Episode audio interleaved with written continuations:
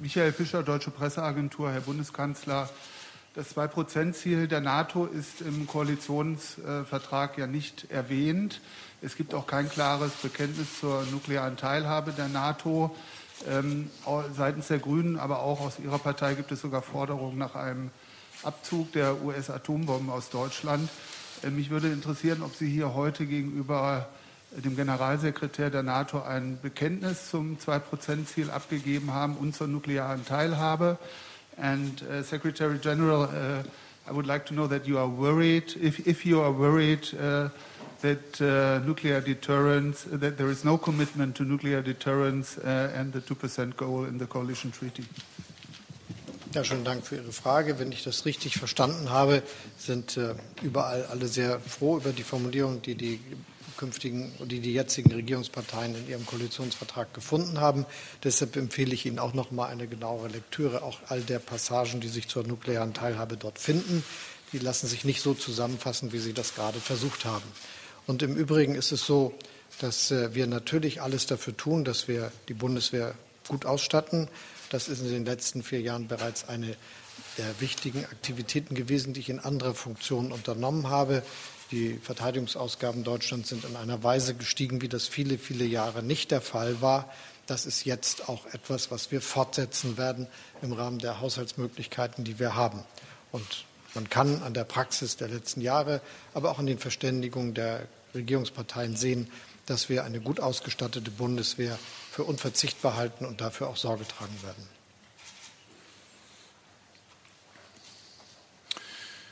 First of all, NATO's goal is a world without nuclear weapons. Uh, and uh, at the same time, we realize that as long as uh, these weapons exist, uh, NATO will uh, remain a nuclear alliance because we don't believe that a world where we get rid of our weapons while Russia, China, and countries like North Korea maintain their nuclear weapons, that's not a safer world. But the way to, to get there is by um, balanced, verifiable arms control, not by unilateral uh, decisions. Therefore, I welcome the uh, coalition uh, platform, uh, which has, uh, has, a clear message also on uh, nuclear sharing.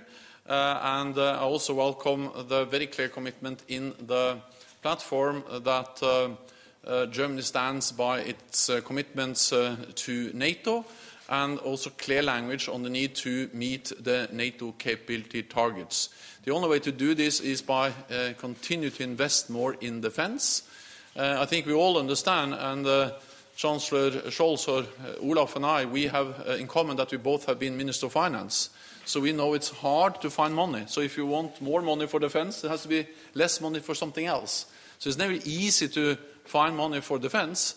But when we reduce defense spending, when tensions went down after the Cold War, we need to be able to increase when tensions are going up as they are now. Germany has increased over the last years, and uh, uh, the, the, platform is clear on the need to invest in, um, capabilities, meet the NATO capability targets, and meet the NATO commitments, and therefore I'm looking forward to continued increased uh, defense spending by Germany.